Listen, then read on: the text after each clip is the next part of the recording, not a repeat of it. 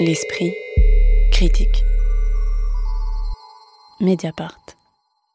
Bros, c'est la comédie romantique signée Nicolas Stoller et produite par Jude Apatow. Elle met en scène Billy Ashner, humoriste, acteur et producteur, qui a écrit le scénario et joue ici un gay new-yorkais intello obsédé par les silences collectifs ou individu buldé et stéroïdé qui pourrait sembler a priori être son exact opposé, mais dont la rencontre constitue le point de départ d'une comédie qui va vite, bien qu'elle dure pas loin de deux heures.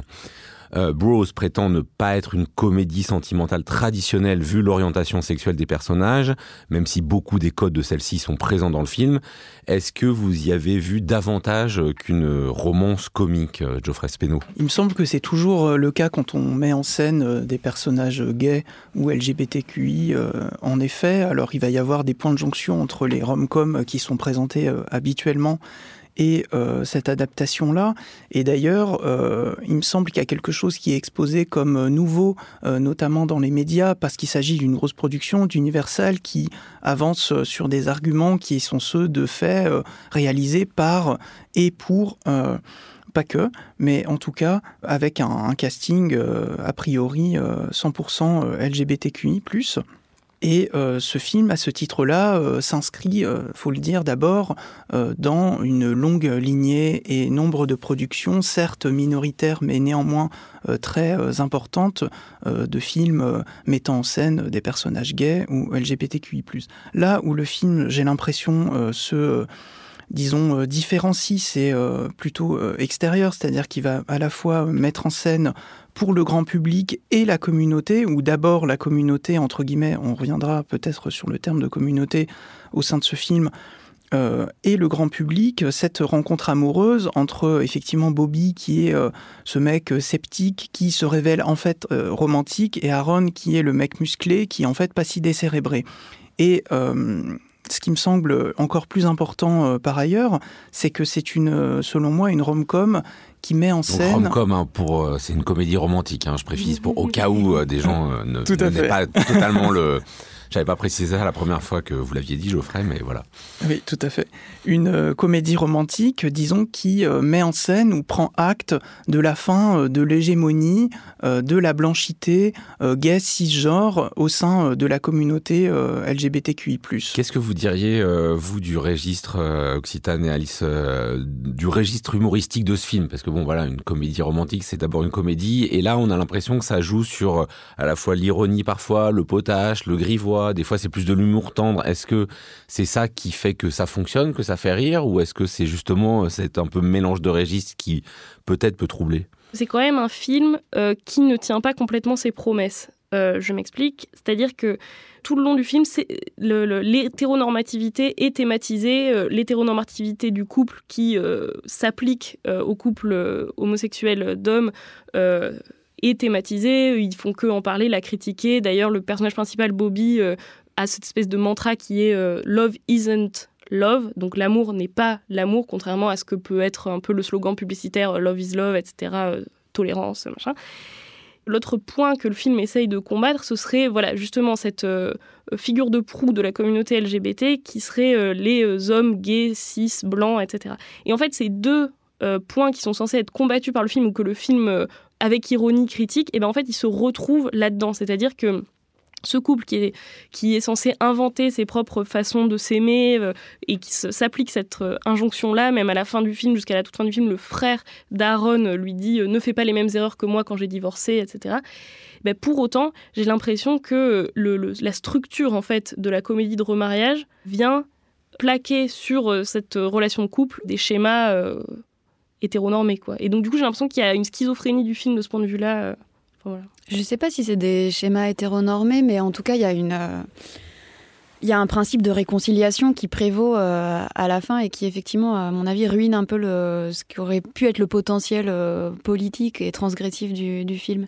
C'est-à-dire le principe de réconciliation Alors peut-être d'abord sur la question de l'humour, euh, puisque c'était la question de, de tout à l'heure.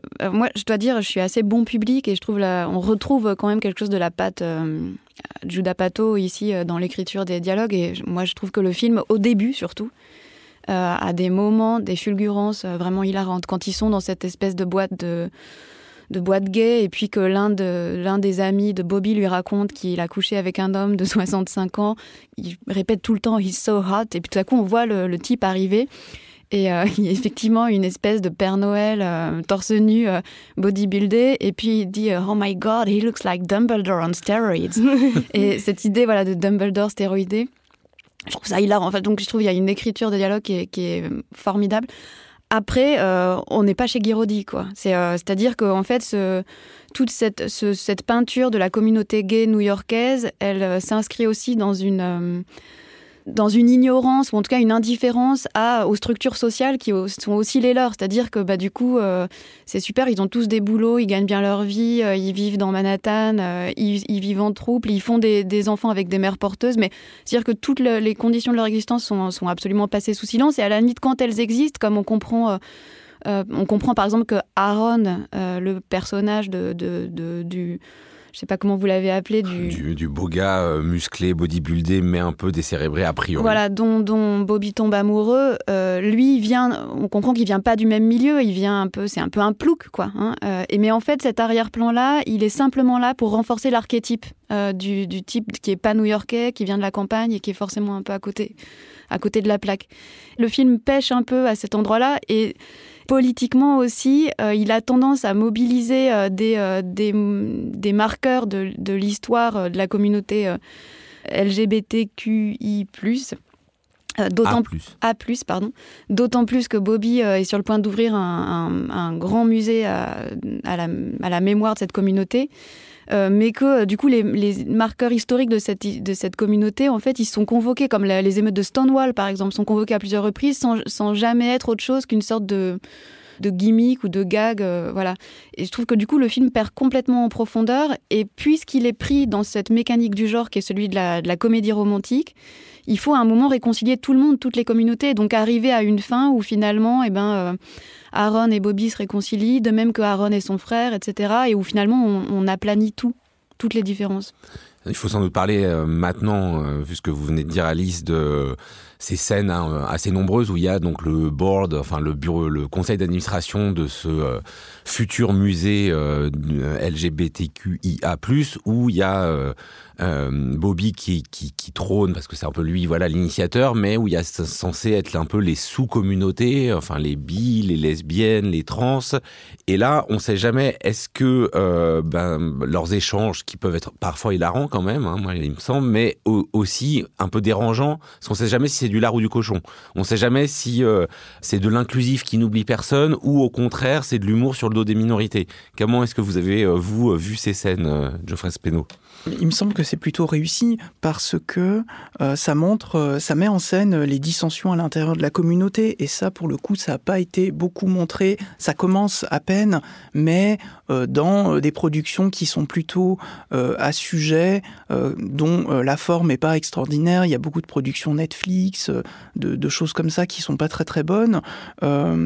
Et je dois dire que c'est plutôt, oui, poil à gratter parce que euh, ça met fin, selon moi aussi, à une espèce de fiction, euh, légende, euh, qui pour moi relève de la croyance en le Père Noël, de euh, cette histoire de euh, famille choisie, de communauté, qui, tant qu'elle se concentre autour de luttes à mener et d'injustices vécues, a toute légitimité à exister, mais quand elle commence à s'articuler autour de- d'identité, n'a plus aucun sens. Et on le voit bien, et là, c'est le, ça commence à, craqueler, et euh, c'est ça que le film, euh, à mon avis, euh, met en scène assez subtilement.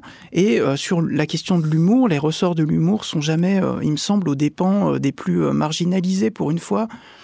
Et euh, on se moque euh, effectivement plus de euh, ce que tu as dit Alice, de, cette femme qui connaissent à peine, qui viennent de croiser, qui dit j'adore les gays, ou de la scène de sexe qui moi me, fait absolument mourir de rire, avec où il s'agit plutôt en fait d'assumer ses envies sexuelles politiquement incorrectes ou, ou la manière de communiquer sur les applications de rencontres. Est-ce que Occitane Lacurie, pour continuer voilà, sur cette problématique, euh, est-ce qu'on est... Parce que moi, le, le, film m'a laissé un peu euh, tangent, mais du coup assez positivement, parce qu'on ne sait pas trop quoi choisir. D'accord, on est dans le carcan de la comédie romantique, mais on peut se demander si c'est subversif ou pas. C'est-à-dire que moi, des fois, je me suis dit, bon, en fait, c'est pas du tout politiquement correct sous un aspect lisse, et inversement, je me disais, est-ce que, en fait, on n'est pas dans un truc très, très politiquement correct, grand public, mais euh, qui donne l'impression d'être subversif? Enfin voilà, j'avais l'impression qu'on on oscillait sans et que finalement, bah, c'est peut-être ça qu'il qui pouvait ou qu'il voulait faire.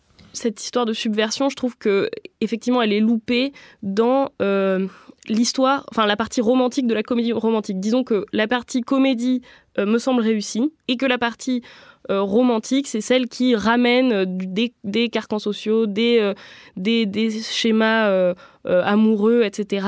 parce qu'en fait, c'est quand même un modèle de comédie, la comédie de remariage états-unienne, profondément misogyne et qui, en fait, là, du coup, enfin profondément conservatrice et misogyne par ailleurs, et qui en fait là du coup euh, ramène euh, des clichés de genre sur les personnages qui sont obligés de, se dépatouiller avec ça, de, voilà justement ce plouc dont tu parlais Alice qui est obligé de faire un pas vers euh, le, New-Yorkais intégré qui, gagne beaucoup plus d'argent que lui, etc. pour être acceptable dans son, sa sous-communauté de la communauté qui serait la partie riche et intégré euh, de cette communauté-là. Je dirais pas que les comédies du mariage, c'est des comédies euh, misogynes. Les comédies romantiques, peut-être, mais euh, comédies du mariage, c'est des comédies de l'égalité, en fait, où les deux ah, personnages veulent accéder à une égalité non seulement sexuelle, mais aussi politique. moi, j'ai l'impression que l'enjeu, il se parfois ils se, confondent ou ils se font un peu dans euh, un fantasme plutôt de complémentarité qui, selon moi, est quand même toujours assez essentialisant euh, dans les rapports qu'entretiennent les hommes et les femmes dans ces comédies. Il me semble que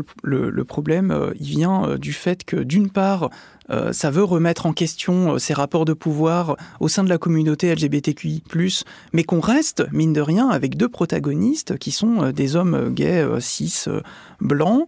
Et de ce point de vue-là, c'est plutôt réussi parce qu'on pourrait tomber dans quelque chose d'un petit peu aigri en lame de fond, euh, genre on peut plus rien dire, etc. Il me semble que c'est pas le cas, mais en attendant, ils sont euh, toujours là.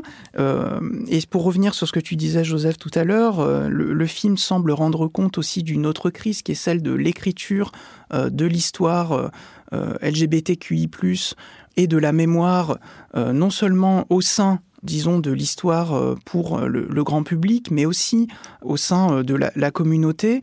Et euh, c'est vrai que le, film n'en est pas encore à mettre, euh, effectivement, euh, un, personnage de, de, femme trans noire ou bien de, de lesbienne. on n'en est pas là. Mais en même temps, dans ces nombreuses scènes au sein du conseil d'administration du musée, le gay, blanc, cisgenre, euh, riche, a quand même souvent le dessous, en tout cas dans les dialogues. Donc, euh, il c'est lui qui est ridicule, c'est lui qui doit s'excuser euh, devant des milliers de personnes qui le regardent parce qu'il y en a une qui a déclenché son téléphone portable. Donc, j'ai pas l'impression, enfin, l'impression quand même le, les questions de pouvoir sont assez déstabilisées, non? Oui, tout à fait. Mais il me semble d'ailleurs que ces, scènes, elles sont intéressantes et elles sont en fait, c'est l'endroit où elle, euh, elle, pointe la difficulté du film parce qu'au fond, il s'agit euh, d'une communauté euh, complexe qui cherche à s'institutionnaliser. Parce que le musée, c'est l'institution. Donc, c'est comment est-ce qu'on fait entrer l'histoire d'une minorité dans une institution comme un musée? Et quel récit on met en scène dans ce musée-là? Et il me semble que c'est aussi la question du film. C'est-à-dire, il y a, y a, toutes ces séquences, y compris la séquence d'ouverture du film où où Bobby raconte comment il a été approché par un producteur de cinéma pour faire exactement ce film-là, c'est-à-dire le film d'une comédie romantique gay, qu'il a refusé en disant que ce serait trahir son, son éthique, qui est celle de quelqu'un qui ne croit pas à l'amour et sûrement pas à l'amour hétéronormé, euh, l'amour romantique et en même temps le film existe. Euh, il y a ce moment aussi où euh, il est sur, euh, sur Grindr, qui est l'appli de rencontre gay, tout en regardant Meg Ryan et Tom Hanks dans You Got Mail. Et puis ils vont au cinéma ensemble. et là encore, tous les deux, ils s'offusquent de ce que les rôles, tous les rôles gays ont toujours été joués par des acteurs hétéros, qui sont des choses d'ailleurs dont on pourrait discuter, mais peu importe. Mais toutes ces scènes-là, elles mettent en scène ce qui est un peu le dilemme du film, c'est-à-dire en fait, comment est-ce qu'on fait entrer la marge dans, euh, dans, dans, le mainstream quoi enfin, dans, euh, Comment est-ce qu'on fait entrer l'histoire des minorités dans une histoire qui est celle d'Hollywood et, euh, et, ça peut pas se faire sans renoncement et sans sacrifice. Et à mon avis, le film est victime de ça, alors même qu'il passe son temps à désigner ce piège-là. Oui, c'est ça. Et moi, c'est vraiment là où je trouve que ça se... Ça, ça, ça déconne, quoi. Même si on pourrait dire qu'il justement il assume les euh, contraintes du mainstream pour Oui, voilà, parce c'est un- que, bah, parce que finalement à, à la fois je vous entends sur l'histoire des fois c'est il y a que c'est des petites euh, c'est évoqué c'est un peu folklorisé mais on, on, obtient aussi pas mal d'informations euh, juste sur l'histoire quand même du monde LGBTQIA+ aux États-Unis enfin oui, c'est ça, c'est- c'est c'est à destination du grand public, mais en même temps, ce faisant, enfin, comme, tu dis Alice, c'est un film qui dit oh, quand même, en quelque sorte. C'est-à-dire quand même, on, va finir par euh, aimer les comédies romantiques. Même quelqu'un qui n'aime pas l'amour aime quand même l'amour. Même l'amour qui n'est pas exactement l'amour, c'est quand même de l'amour. Ou euh, pareil, dans, les, choix des objets qui font rentrer dans le musée, finalement, c'est une espèce de réécriture d'une histoire pop de l'Amérique à l'aune de, des questions qui les intéressent, mais sans aller chercher des personnes inconnues. Ça va être, on, on fait notre propre histoire à partir des personnes connues. Enfin, et tout est Ouais, comme on ça. essaye de dire que Lincoln était gay ou bi selon euh, Voilà. Oui, ou, Mais ça, on euh, ou Eleanor moque. Roosevelt. Il me semble qu'on s'en moque justement et que le film en, en montre largement les limites. Et, et je voudrais dire, enfin, moi, j'attends pas autre chose de ce film en fait que que ce qu'il est, parce que justement, il, il s'inscrit dans euh, une constellation innombrable de productions euh, représentant l'homosexualité qui sont moins politiquement correctes et qui sont pas de la comédie romantique. Du coup, tout ça se complète. Bros de Nicolas Stoller avec notamment Billy Eichner et Luke McFarlane, c'est sur les écrans depuis mercredi dernier. L'esprit critique. Mediapart.